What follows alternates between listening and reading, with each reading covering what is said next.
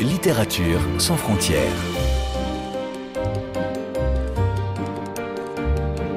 Catherine Fruchon-Toussaint. Fanny Renard. Bonjour à toutes et à tous. Aujourd'hui, je vous propose une rencontre exceptionnelle avec une écrivaine découverte dans le monde entier par son roman Fille, femme, autre, qui a obtenu le Booker Prize en 2019, décerné pour la première fois à une autrice noire, prix reçu ex aequo avec Margaret Atwood. Bernardine Evaristo, dont l'œuvre et la personnalité sont une source formidable d'inspiration, à l'image des deux nouveaux titres qui viennent d'être traduits en français par Françoise Aldestin aux éditions Globe, Des racines blondes, roman paru initialement en 2008, et Manifesto N'abandonnez jamais, son livre le plus récent, un autoportrait où elle revient sur son enfance en Grande-Bretagne, dans une famille anglo-nigériane, son éveil à l'activisme, ses débuts au théâtre comme actrice, puis auteure, militante, son entrée en littérature avec la poésie suivie de la fiction et de façon générale son parcours de guerrière contre toutes les oppressions sociales, sexuelles et identitaires. Dans un instant, Bernardine Evaristo sera à mes côtés. En attendant, extrait de son autobiographie, lecture. Ma mère, anglaise, a rencontré mon père, nigérian, à un bal du Commonwealth à Londres en 1954. Elle suivait l'enseignement d'une école normale d'instituteurs à Kensington, établissement catholique dirigé par des religieuses. Lui apprenait la soudure. Ils se sont mariés et ont eu huit enfants en dix ans. En grandissant, j'ai découvert que j'étais cataloguée métisse, le terme utilisé pour les biraciaux à l'époque. Des termes de catégorie, nègre, personne de couleur, noir, de race mixte, multiraciaux, acceptés au titre de descripteur jusqu'à ce qu'ils soient remplacés par d'autres. Nous savons maintenant que la notion de race est fausse. Ce n'est pas un fait biologique. Et que les êtres humains ont un ADN identique à 1% près. Nos différences ne sont pas d'ordre scientifique, mais proviennent d'autres facteurs, tels que l'environnement. Cependant, l'appartenance à une race est une expérience vécue, aux conséquences énormes. Comprendre que la race est du domaine de la fiction ne signifie pas que nous pouvons renoncer à ces catégories. En tout cas, pas encore.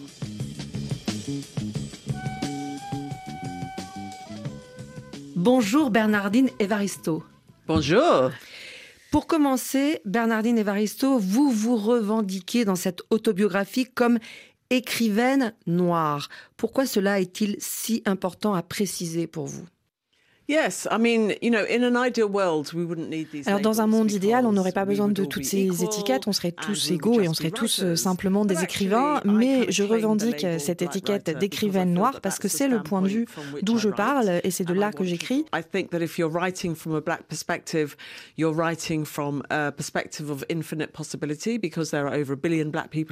Et j'estime uh, que cette étiquette, elle me permet néanmoins un infini de possibles uh, parce qu'il y a plus d'un milliard de noirs sur Terre ça représente des milliers de langues, ça représente une population qui est partout dans le monde, en Afrique, dans les Caraïbes, mais aussi en Amérique, en Europe, euh, évidemment.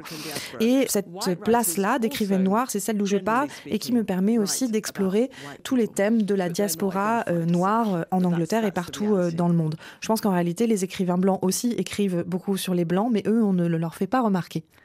Et donc, quand en 2019, tout le monde dit le Booker Prize récompense pour la première fois une écrivaine noire, cela ne vous dérange pas? Alors qu'il me semble que c'est d'abord un livre qui est récompensé.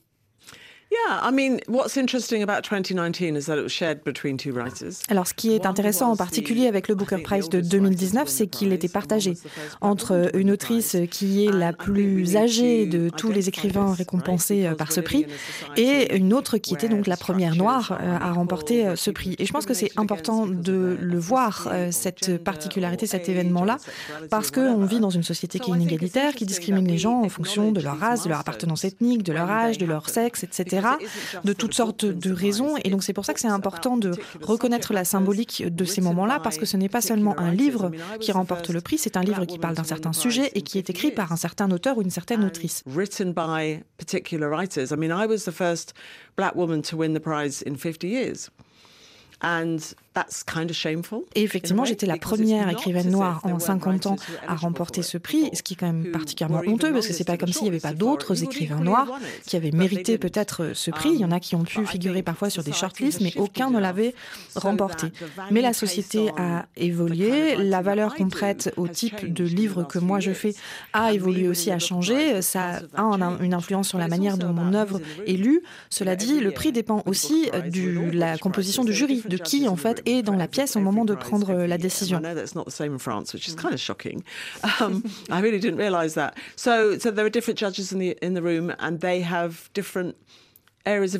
Il faut noter que dans les prix britanniques comme le Booker Prize, le jury change chaque année, ce qui je crois n'est pas le cas euh, des jurys des prix français, ce qui d'ailleurs est quand même extrêmement choquant quand on y pense. Uh, Donc évidemment, les prix dépendent aussi euh, de l'opinion des personnes qui sont présentes, de leur point de vue.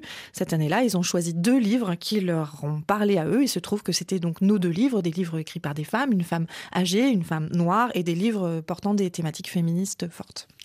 Parlons avec vous maintenant, euh, Bernardine Evaristo, de ce manifeste N'abandonnez jamais, qui en effet est un encouragement vraiment à se tenir droite et à aller de l'avant. Pourtant, à vous lire, votre enfance, c'est vos débuts dans les années 60 euh, et plus tard, euh, même quand vous commencez d'être écrivaine. Ces débuts ont été marqués par un certain nombre d'injustices, de frustrations, à commencer par le regard raciste que vous avez subi mais qui ne vous a jamais arrêté. Est-ce que cette force que vous avez eue très jeune, que vous avez gardée tout au long de votre existence, vient de vos parents? I think it does. You know, we we grow up in certain kind of households oui, je crois, on grandit tous dans un foyer, une famille particulière. En ce qui me concerne, c'était un foyer avec deux parents qui se sont mariés contre l'avis de la famille de ma mère. Donc elle était blanche, mon père noir. Euh, la mère de, ma propre mère et sa famille ne voulaient pas de cette union-là, mais ma mère avait une forte volonté. Elle aimait mon père. Elle se moquait bien qu'il soit noir. Elle a toujours dit qu'elle ne voyait pas euh, la couleur de peau. All these biracial children, or as we were called, half caste then, she also had eight of us. So that was a lot, especially in the UK at that time. Et puis, non um, seulement elle s'est mariée avec lui, mais ils ont eu huit enfants en dix ans. Et ça aussi, la famille de ma mère désapprouvait euh, ce choix. C'était évidemment des enfants euh, métis que nous étions, et en plus huit, ce qui était beaucoup pour l'époque en Grande-Bretagne. Et puis mon père, de son côté, il est arrivé au Royaume-Uni dans les années 40 et il est très rapidement devenu un activiste extrêmement important, dans le monde ouvrier. Donc c'était un immigré qui s'est mis à défendre la, classe ouvrière et les gens de cette classe ouvrière autour de lui, indépendamment de leur euh, couleur de peau. I didn't feel like I was I really fitted in because I was a brown child in a very white area. And you stood out because you were brown even though you felt like this was your home this was the only place you knew it's where you were born. But people looked at you as if you were somehow different. Et effectivement, euh, en étant jeune, j'avais le sentiment de ne jamais être tout à fait à ma place. J'avais, en tant qu'enfant à la peau brune, dans un quartier euh, à prédominance euh, blanche, j'étais forcément différente. Et quand bien même j'étais née là, on me faisait toujours sentir que j'étais quelque part différente et que je venais d'ailleurs, même si j'étais tout de même intégrée. Hein, je n'étais pas complètement rejetée, mais j'ai vécu des expériences de racisme. On nous a parfois cassé les vitres de la maison à coups de pierre. Et ça, même si à l'époque je n'avais pas forcément les mots pour définir ce que c'était. C'est une expérience qui, je pense, m'a fortifiée. C'est aujourd'hui, avec le recul, que je me rends compte que cette force, elle était présente dès mon enfance. J'ai toujours su, en fait, que je n'étais pas quelqu'un de faible. J'ai toujours su que j'avais cette force en moi. Et je pense que vraiment, effectivement, ça date de l'enfance. Très jeune aussi, euh, Bernardine Evaristo, vous avez écrit des poèmes, ensuite des romans versifiés, des romans poétiques. Finalement, je me demandais ce qui vous avait fait avancer vers la fiction qui semblait moins naturelle au début pour vous que la poésie que vous écriviez vraiment très facilement, avec euh, beaucoup d'inspiration. Qu'est-ce que le roman pouvait dire que ne pouvait pas dire le poème I like the idea of the expansiveness of a novel, of what you could explore. En fait, ce qui m'attirait dans le roman, c'était l'ampleur de cette forme, tout ce que ça permettait d'explorer, la sophistication, l'élaboration de la forme aussi qu'on pouvait potentiellement euh, atteindre, alors que la poésie, c'est une forme qui est extrêmement concise, compacte, beaucoup plus dense, beaucoup plus ramassée et économe en termes de nombre de mots. Euh, en poésie, vous atteignez peut-être 10 000 mots, là où un roman peut facilement en faire 200 000. And so it was the expansiveness of the novel that I wanted, but I failed at it. So I spent three years on my first first novel, Lara, writing it as prose fiction, and I lost my love of language. Et donc, je me suis lancée et pendant trois ans, j'ai travaillé sur euh, mon premier roman, Lara, en prose. Et en fait, j'ai perdu tout amour de la langue. Euh, je n'y arrivais pas du tout. Euh, c'était extrêmement plat, c'était extrêmement ennuyeux. Et au bout de, de trois ans, j'ai reconsacré deux ans à refaire ce roman sous forme de poésie. Et au final, le résultat est devenu un roman en vers. Et j'ai retrouvé, j'ai renoué avec cet amour de la langue euh, grâce à ça. alive J'ai en fait abouti à un résultat euh, extrêmement euh, expérimental et qui mélange différentes formes. Et c'est devenu vraiment une façon de faire. C'est-à-dire que chaque livre, pour moi, commence dans un genre et va souvent terminer sous une autre forme, dans un autre genre. Et je me suis rendu compte qu'il ne fallait surtout pas que j'essaye d'être conventionnel, justement, parce que quand j'essaye, ça ne fonctionne pas pour moi. Je suis quelqu'un qui expérimente en littérature. Je suis une aventurière en littérature. C'est vraiment ça, mon point de départ, ce qui me permet de me lancer dans un livre. Et euh, c'est ce que je devrais faire et ce que je fais maintenant systématiquement. Cette écriture, en effet, euh, expérimentale ou non conventionnelle, trouve euh, son entière reconnaissance avec Filles, femmes, autres, puisque c'est un livre polyphonique qui donne la parole à douze voix féminines. Et votre éditeur français présentait ce texte en disant qu'il y avait dans ce livre plus de femmes noires que Bernardine Evaristo n'en a vu à la télévision durant toute son enfance, la plus jeune à 19 ans, la plus âgée 93. Donc il y a aussi un enjeu de visibilité et de représentativité dans votre écriture? Yes, I, I wanted to expand rather than define the representation of black British women in fiction. I mean, my, my brief when I wrote that book was very simple. Oui, en fait, ce que je voulais, c'était effectivement développer la représentation des femmes noires britanniques dans, dans la fiction, davantage que restreindre le champ. Le point de départ de ce livre, il est tout simple. C'est ma frustration de ne pas voir davantage de personnages de femmes noires dans la littérature britannique et de me rendre compte aussi que seule une écrivaine noire pouvait potentiellement créer des personnages euh, principaux qui seraient euh, des femmes noires. Donc au départ, je me suis dit, dans ce roman, je vais en mettre 1000. Et puis bon, heureusement, j'ai repris mes esprits. Ensuite, je me suis dit, bah, je vais créer 100 personnages différents. Je me suis rendu compte que c'était pas très faisable non plus. Finalement, je suis arrivée à cette idée d'en faire 12. Je me suis dit, je vais essayer. Arrivé à 6 ou 7, je me suis rendu compte qu'effectivement, 12, c'était un bon nombre parce que c'était assez vaste pour pouvoir vraiment jouer avec différents personnages, avec différents milieux, différents âges, différentes éducations, euh, différentes origines sociales, différentes euh, sexualités, etc. dans tous ces personnages et donner un aperçu euh, au lecteur ou à la lectrice de ce que c'est que l'existence d'une femme noire anglaise sans nécessairement définir ce que c'est ou le restreindre parce qu'aucun groupe de population, aucune composante démographique ne devrait être restreinte à une définition. Nous sommes tous euh, des êtres humains avant tout, mais il s'agissait quand même de donner effectivement un avant-goût, de créer ces personnages pour effectivement les rendre visibles. C'est bien une question de visibilité et aussi euh, de créer vraiment des personnages qui aient une complexité. Je voulais qu'ils soient intéressants, je voulais qu'ils soient distincts les uns des autres, qu'ils aient chacun leur capacité à agir et surtout qu'ils aient aussi chacun leurs failles et leurs défauts parce que nous sommes tous humains et que c'est ce qui rend justement les personnages humains. Cette expérimentation euh, dans l'écriture qui est vraiment euh, la vôtre, Bernardine Evaristo, nous allons continuer d'en parler dans un instant en feuilletant euh, Des racines blondes, l'autre livre qui paraît aux éditions Globe. En attendant, je vous propose de faire une petite pause musicale. Alors, dans Manifesto, j'ai repéré plusieurs références. Kathleen Ferrier, qui est contralto, Edith Piaf, chanteuse française avec son titre Non, je ne regrette rien, ou encore euh, Nina Simone. Est-ce que vous avez une envie particulière? Nina Simone, Baltimore. Comme la ville américaine? Yes. Alors très bien, on l'écoute.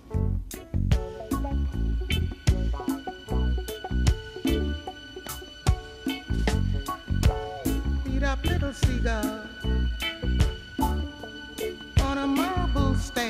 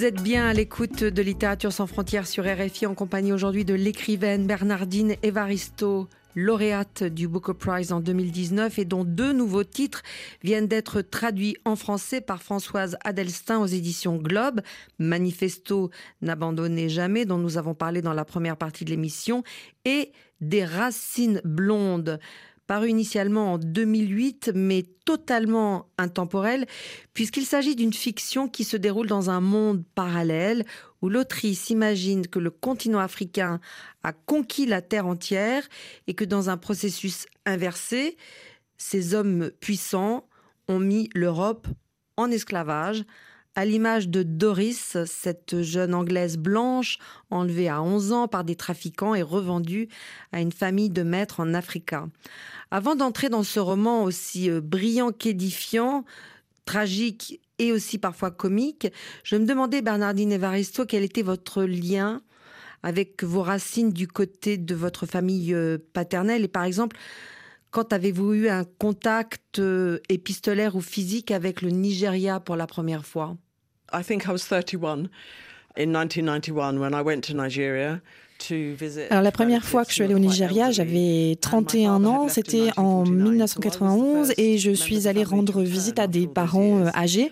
En fait, mon père avait quitté le Nigeria en 1949 et j'étais la première de la famille à revenir à, à ce pays au bout de toutes ces années. Donc c'était évidemment une, une expérience euh, extraordinaire. J'avais euh, tout un mythe du Nigeria que j'avais construit dans ma tête. Donc euh, le vivre pour de vrai était vraiment une expérience particulièrement marquante. Lagos, c'est une d'où est originaire ma famille, est une ville extrêmement dynamique, extrêmement vivante, pleine d'énergie, euh, qui vous déborde aussi un peu euh, d'une certaine manière, qui peut être assez euh, bouleversante. The children called me Whitey. There's a word called Oyinbo, and it means whitey.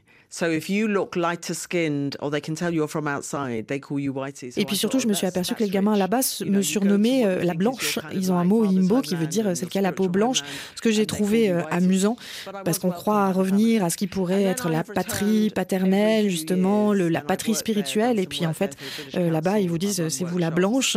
Bon, évidemment, was très bien accueillie en 2019 revanche par ma famille. J'ai eu l'occasion d'y retourner plusieurs fois. Je suis allée aussi animer des ateliers. Je suis allée pour le. British Council.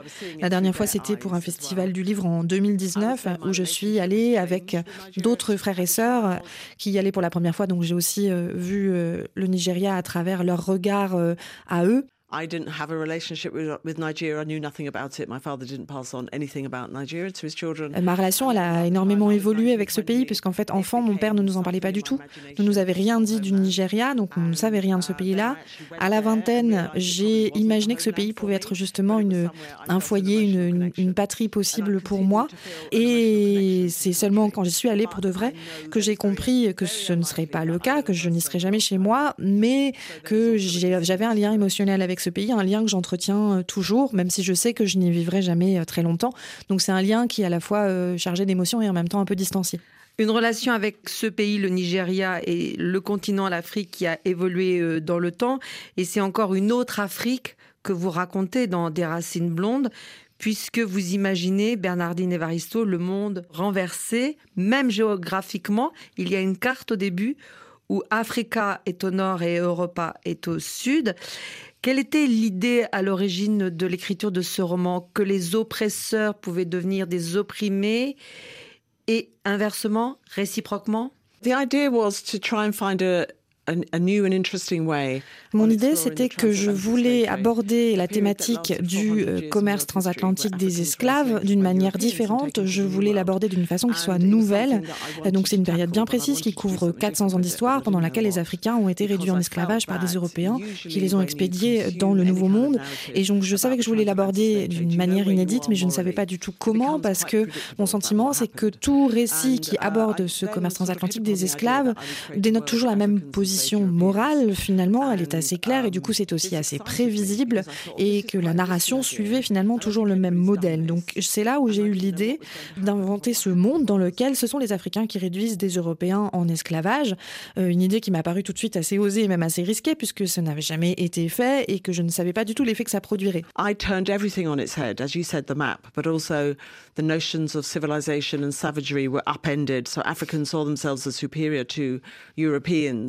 Et ce qui s'est passé, c'est qu'effectivement, euh, je renverse tout, c'est-à-dire pas uniquement euh, la carte du monde, je renverse aussi euh, cette vision qui voulait que les Européens soient les civilisés versus les Africains qui sont les barbares. Là, c'est l'inverse. La supériorité prêtée à la civilisation blanche d'un seul coup est prêtée à, la civilisation noire africaine. Et finalement, ce sont tous les aspects de la culture européenne qui vont être dénigrés. Doris, ma protagoniste, qui est donc une jeune fille qui a 11 ans, va être réduite en esclavage et expédiée dans le Nouveau Monde.